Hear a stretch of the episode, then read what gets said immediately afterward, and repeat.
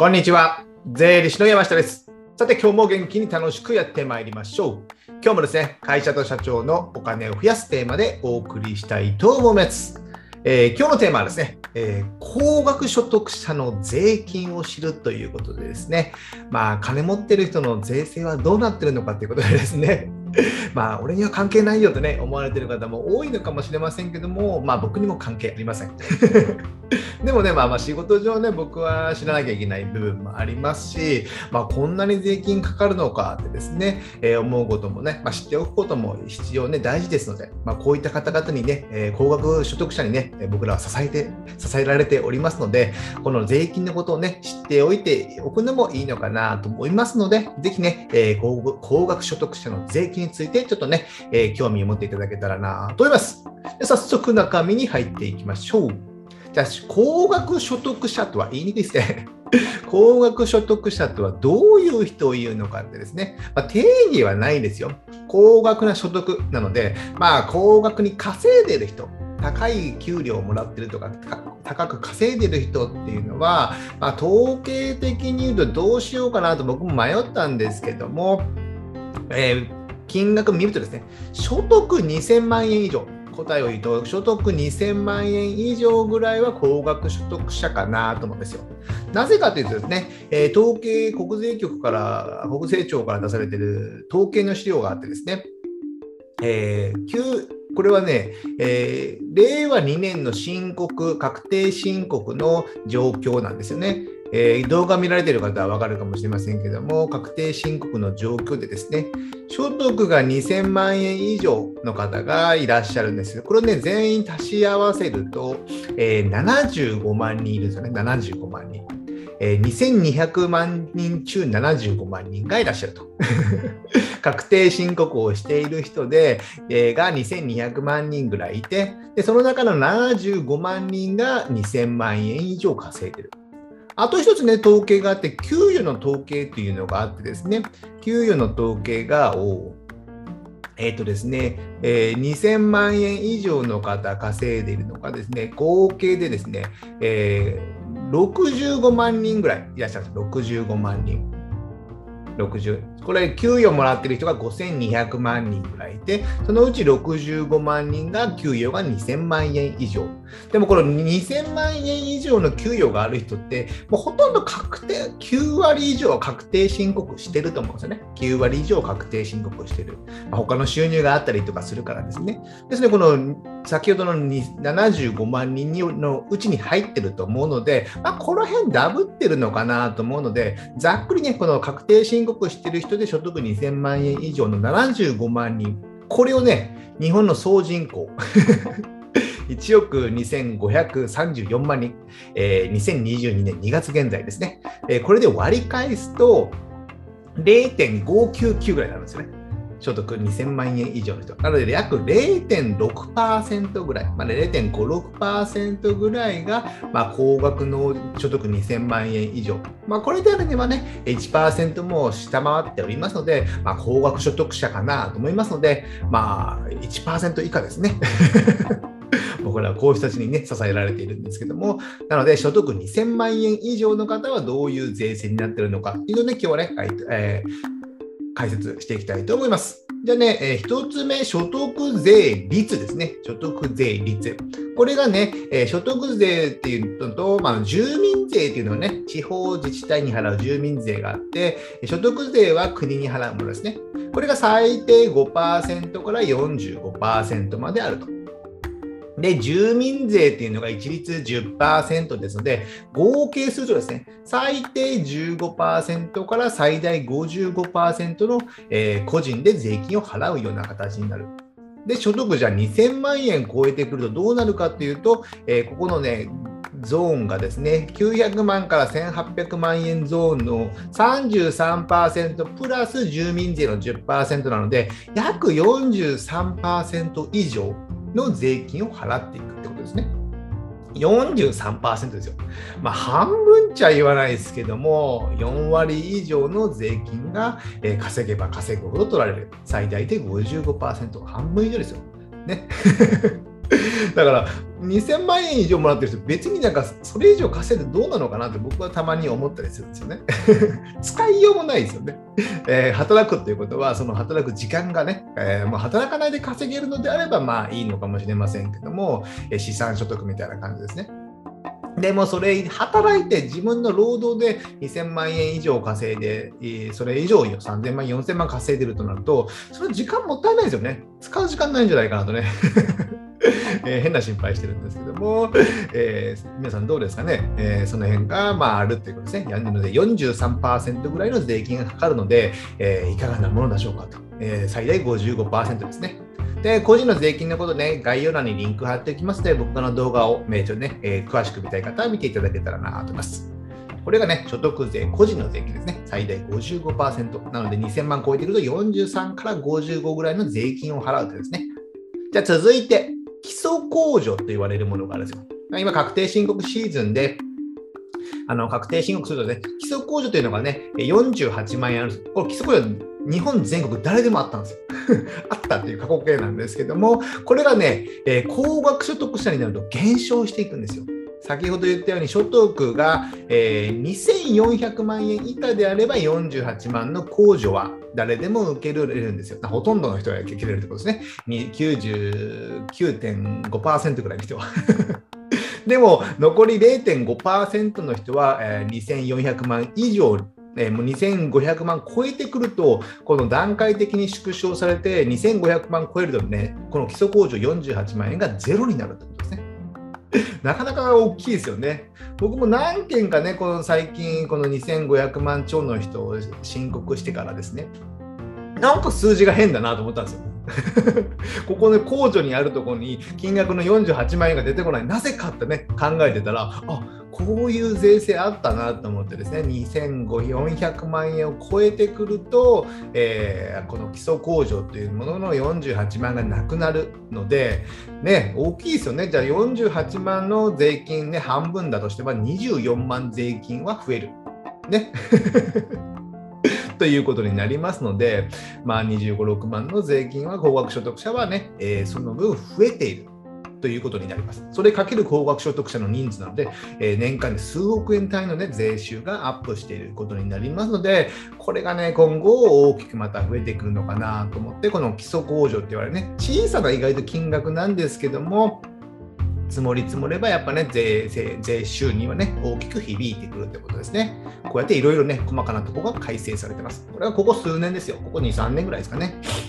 じゃあ続いて、給与所得控除。給与所得控除はね、よく言われるサラリーマンの必要経費みたいな感じで、まあ、給与の年収からこの給与所得控除という経費、まあ僕はいつも経費と言ってるんですけど、給与所得控除というのは。この経費を差し引いた残りの利益に税金がかかるみたいな感じですね。ですので、年収500万であれば、500万に税金がかかるのではなく、500万からこの給与所得控除っていうのを差し引いて、残りのまあ100、あ、100、300何十万とか400万に税金がかかるっていうことになります。ますじゃあね、この給与所得控除、昔はね、上限はなかったんですよ。上限がなく、給与の5%はね、え、いつでも控除、いつでもでどの金額でも控除できたんですけども、今はですね、年収が850万を超えてくると、もう給与所得控除というのは195万で頭打ちなんですよ。頭打ち。ですので、年収1000万の人も195万、年収850万の人もまあ195万 しか経費として引けないんですよ。昔はこれは最大5%は引けたんですね。この分がなるので、えー、経費にがえー、経費として引けるものが少ないということは、その分税金は上がるってことなんですよね。これがね、もうここ何年、平成30数年前？違う、平成30、平成27年、8年ぐらいからね、どんどんね、縮小、どんどんどんどん縮小されて、令和2年以降はね、今195万で落ち着いている。ここはね、あんまりこれからは改正されないかもしれませんけども、じゃあ5年前、10年前と比べるとかなりここの税金っていうのね、高額所得者の負担はかなり増えていると思います。この給与所得控除っていうのが縮小されたってことですね。これ、じわりじわり来てるからね、意外と気づかないですよ。まあ、気づかないですよね。高額所得者なんでですね、気づかないんですけども、これ結構でかいですよ。なんで10年前ぐらいから比べると、数十万、数百万、数百万単位、数十万か100万単位でね、高額所得者っていうのは税金増えてると思うんですよ。収入が一緒だったとしてもですね。なので、恐ろしいですよね、結構ね。まあ、一言みたいな感じで言ってますけども、一言です。僕もね、高額所得者になれるように頑張らなきゃいけないところですね。じゃあ続いて、住宅ローン控除。まあこれもね、えー、以前は、えー、所得3000万円以下,、えー、以下の方しかできない。だったんですけども、2022年、まあ、今ですね、令和4年からですね、一応法律が変わるような感じになっておりまして、今予定ですけども、まあ、ほぼほぼなるとは思います。えー、2022年から所得2000万円以下の方しか使えない住宅ローン控除ですね。ですので、給与で言うと、約ね、給与だけしか役員報酬自分の会社しかもらってない方であれば、年収2200万を超えてくると、もう住宅ローン控除が使えないですよ。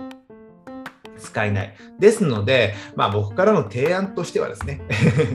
役員報酬じゃあ今2500万とかね、月200万で年年間で12ヶ月なので2400万とかもらっている方は、この住宅ローン控除の対象にならないんですよね。使えない住宅ローンを借金して買ってもですね。であれば、ちょっと減らして 役員報酬ね。役員報酬で取るのか、会社で利益として残るのかの違いじゃないですか。であれば役員報酬をちょっと減らして、まあ、1800万とかね ぐらいにしといて、で住宅買う方であればね、え住宅ローン控除を適用するっていうのもありかなと思いますので、今後住宅を買うと検討されている方はですね、この役員報酬、自分の会社からもらう役員報酬というのはね、調整可能かと思いますので、ぜひね、この辺の金額設定を間違えると、あら、買ったけど使えなかったとかね、いいことになりますので、十分ご注意ください。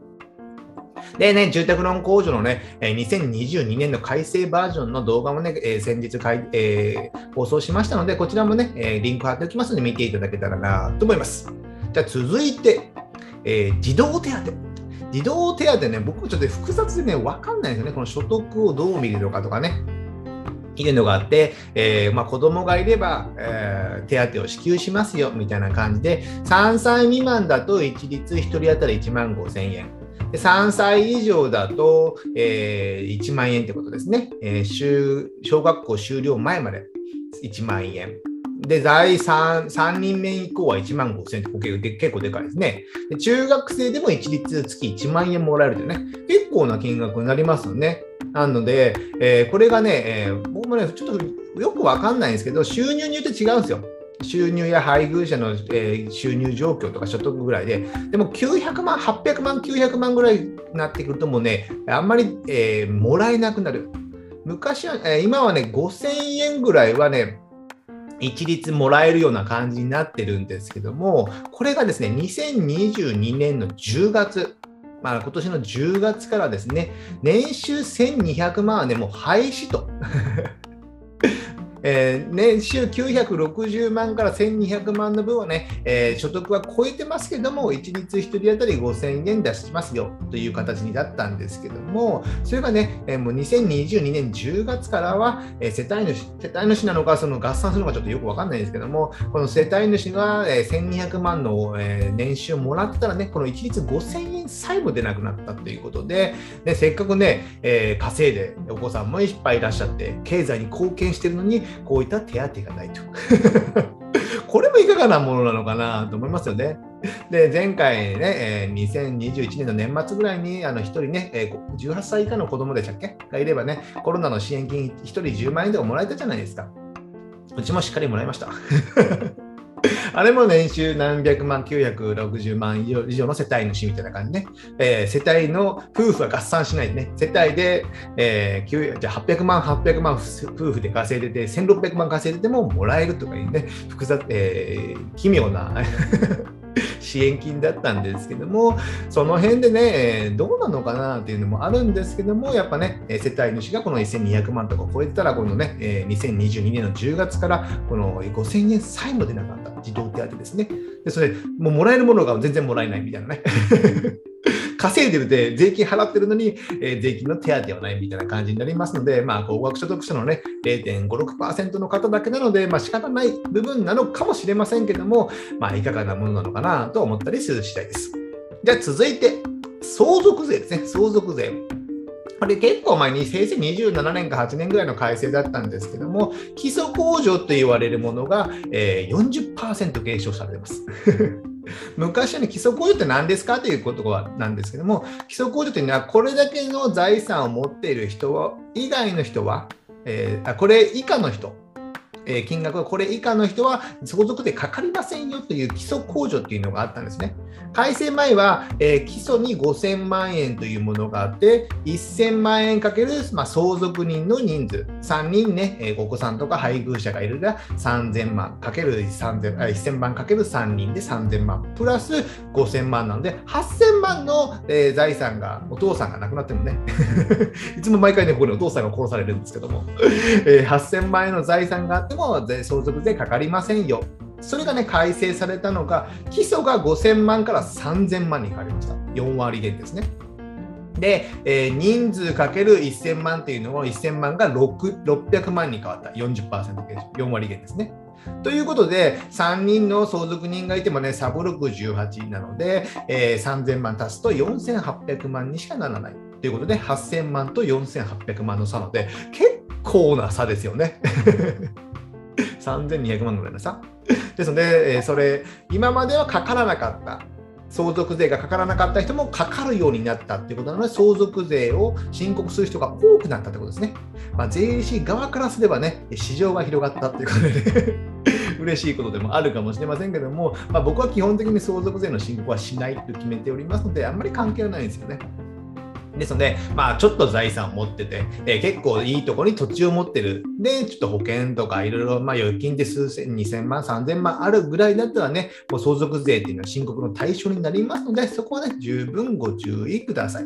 これも嫌ですよね。面白い話があってですね、えー、ちょっと余談ですけども、例えば1億円稼いだとするじゃないですか。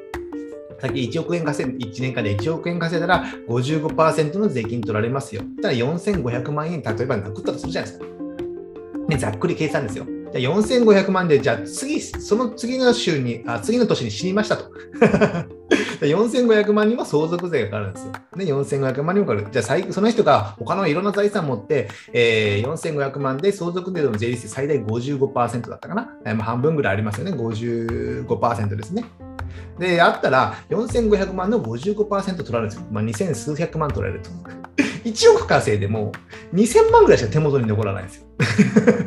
極端な例ですよ。でもこういう税制なんですよ、日本っていうのはですね。なかなか厳しいですよね。だから相続税をね、一旦稼いで税金所得税とか法人税とか払った後にまた相続したらそこに税金かかるっていうのもなんか2段階でね、二重に税金かけられているイメージがあるので、僕はあんまり好きじゃないんですよね。好き嫌いで税金の話をしてるっていうね、面白い税理士なんですけども、まあそんなことはいいとして、じゃあ相続税の次、えー、高齢者の場合ね、ここね、僕もちょっとあんまりね、詳しくはないんですけども、高齢者の場合は、まあ、医療費の負担が2割から3割になったって、昔は1割とかもあったんですけど、今は2割とかですかね。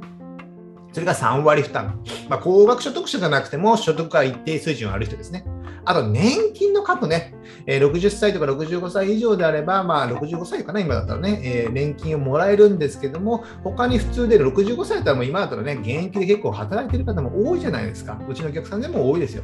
でも、それでも給料を自分の会社からもらってたら、そこの分年金カットされるんですよ。今までいっぱい年金払ってきたのにですよ。ふざけた話ですよね。ですね、この辺はいろいろ調整して、もらえるものは僕はもらったがいいと思いますので、もうそれもいつ死ぬかわからないからですね。変な言い方すればですね。なので、できたらもらえるものはもらえるような形に調整するのもありなのかなとは思います。なので、この辺でもうちょっと高齢者の場合はいろいろあるかと思いますけども、年金カットってね、結構大きな問題ですよね。せっかく稼いでこれまで還,、えー、還元してきたのにね自分の年金はもらえないっていうね、えー、ずっと稼ぎ、死ぬまで稼ぎ続けたら一生もらえないんじゃないですかね。この辺も不思議なね、えー、法律だなと思ってます。で、ここまでがね、高額所得者の税金がね、こんな感じですよって負担ばっかり話したんですけども、高額所得者もね、お得なことってあるんですよ。お得なこと。ですので、ここからね、えー、番外編ということでね、高額所得者がお得なことっていうのをね、ちょっと解説していくんですけども、まあ、あんまり大きな声では言いませんけども、あの、例えばね、イデコとかね、えー、年金とかに積み立てするのあるじゃないですか。あれの税制をする場合ですね、じゃあ、最低税率15%の人がするのと、えー、最高税率55%のするのが人がするのだと、40%の税金の開きがあるんですよ。例えば厚生年金入っていて、まあ、月2万3000円のイデコに入ると、年間で27万6000円払うんですよね。27万6000円すると、最大税率55%の人であれば、まあ、約15万円ほどの税金の節税になるんですよね。でかいですよね。じゃあね、最低税率15%の人がイデコやってるのと、えー、最高税率のね、えー、55%の人がやってるの差はね、11万ぐらい差があるんですよ。税金でですね。なかなか節税額は違いますよね。なので、55%最高税率稼いでる人の控除っていうのは率できますので、節税商品とかやってもね、その分の節税額がね、結構な金額になるので、まあ、高額所得者が、まあ、イデコとかやってるかどうか イデコまでやらないかもしれませんけども、やればね、かなりお得になりますので、こういったのの使い勝手はね、えー、ぜひやっていただけたらなと思います。あと似たような控除で、医療費控除ですね。僕もここはね、一押ししてるんですけども、医療費控除というのは最大ね、200万円、1年間で200万円の控除を使えるんですよ。だったら、最高税率55%の人が200万の医療費控除を使えばですね、最大110万円の節税になるんですよ。なんで、医療費200万円使ったら110万円の国からの補助がある。それぐらいのイメージなんですよ。ですね、僕はね、医療費控除は高額所得者、稼いでる人は歯の治療とかね、目の治療とかに使えますので、えー、ま200万使わなくても、えー、使えるときにね、医療費控除は使っておいた方がいいのかなと思ってます。あと、社会保険料の負担ですね。社会保険料ってね、えー、給与とかの上限があるんですよ。健康保険であれば135万ちょっとぐらいですね。えー、で、厚生年金であれば63万以上ぐらいの人が、であればね、もうね、頭打ちなんですよ。税金っていうのは頭打ちがないんですよ。どれだけでも55%でという税金をかかっていくんですけども、この社会保険っていうのはね、合計するとま30%の近くね、税金になりますけども、これ、給与の頭打ちがあるので、ここはね、1億稼いでも、えー、150万稼いでも、月の給与はですね、社会保険って一緒なんですよ。なかなかこれ面白いですよね。ですので、ここら辺はね、まあ、有利っていうわけじゃないんですけども、税金では頭打ちはあるけども、社会保険はあ税金は頭打ちじゃないけども、社会保険は頭打ちがあるってことですね。これお得かどうかはよくわかんないです。あとね、まあ、これもね、あの大きな声で、ね、言えないんですけども、やっぱね、物価が安かったり、日本でですね、人件費が安い。従業員さん雇うときは人件費がやっぱ安いんですよ、物価が安かったりするからですね。なので、生活する上ではね、えー、高額所得者って、まあ、生活しやすいのかなと僕はね、思います。やっぱ物価安いので、使う金額も少なくて済むじゃないですか。極端な話、ユニクロとかね、えー、洋服でもいいじゃないですか。まあ、ユニクロは世界にあるとどうかと思いますけども、あの飲食とかですね、飲食とかも、えー、美味しいし、しかも安い。こんな国ってあんまないですよね。で、清潔でもあるってことですね。で、ホテルとかも安かったりしますよね。で、物価も安いので、えー、まあ、暮らしやすいのかなと思います。まあ、比較的安全ですからね。まあ、税金は高いですけども。税金で払うのか、物価で払うのか、まあ、そこはね、ケースバイケースだと思いますので、えー、まあ、物価が安くて、まあ、いいのかなと僕は思っております。じゃあね、最後ね、僕からのアドバイス、高額所得者のに対してのアドバイスとしては、まあ、個人の役員報酬、まあ、聞かれている方が社長とか役員報酬もらってる法人でね、え経営されている方が多いと思いますね。役員報酬ね、あんまり高くしない方がいいのかな。2000万円以上とかになると、やっぱね、税金40%以上とかね、取られる形になりますので、ここら辺はね、まあ、自分の生活スタイルと合わせながらね、えやっていくのがいい。ああいった児童手当ももらえない となるとね、なかなか、えー、税金いっぱい払ってるので何ももらえないっていうのはね、えどうなのかなと思います。あとね、やっぱ法人を持たれてる方が高額所得者は多いと思いますので、法人で利益を残す。だからね、役員報酬でいっぱい取る方が、えー、正、正しいと思ってる方がいらっしゃって、それはあんまり良くないですね。法人の方が税金の税金の率はちっちゃいので、法人で自分が100%会社の株主であれば、別に法人で残しておいていいんですよ。いつでも取れるからですね。なので、法人で残して、あと個人と法人をうまく使いながら資産形成や節税をしていくと。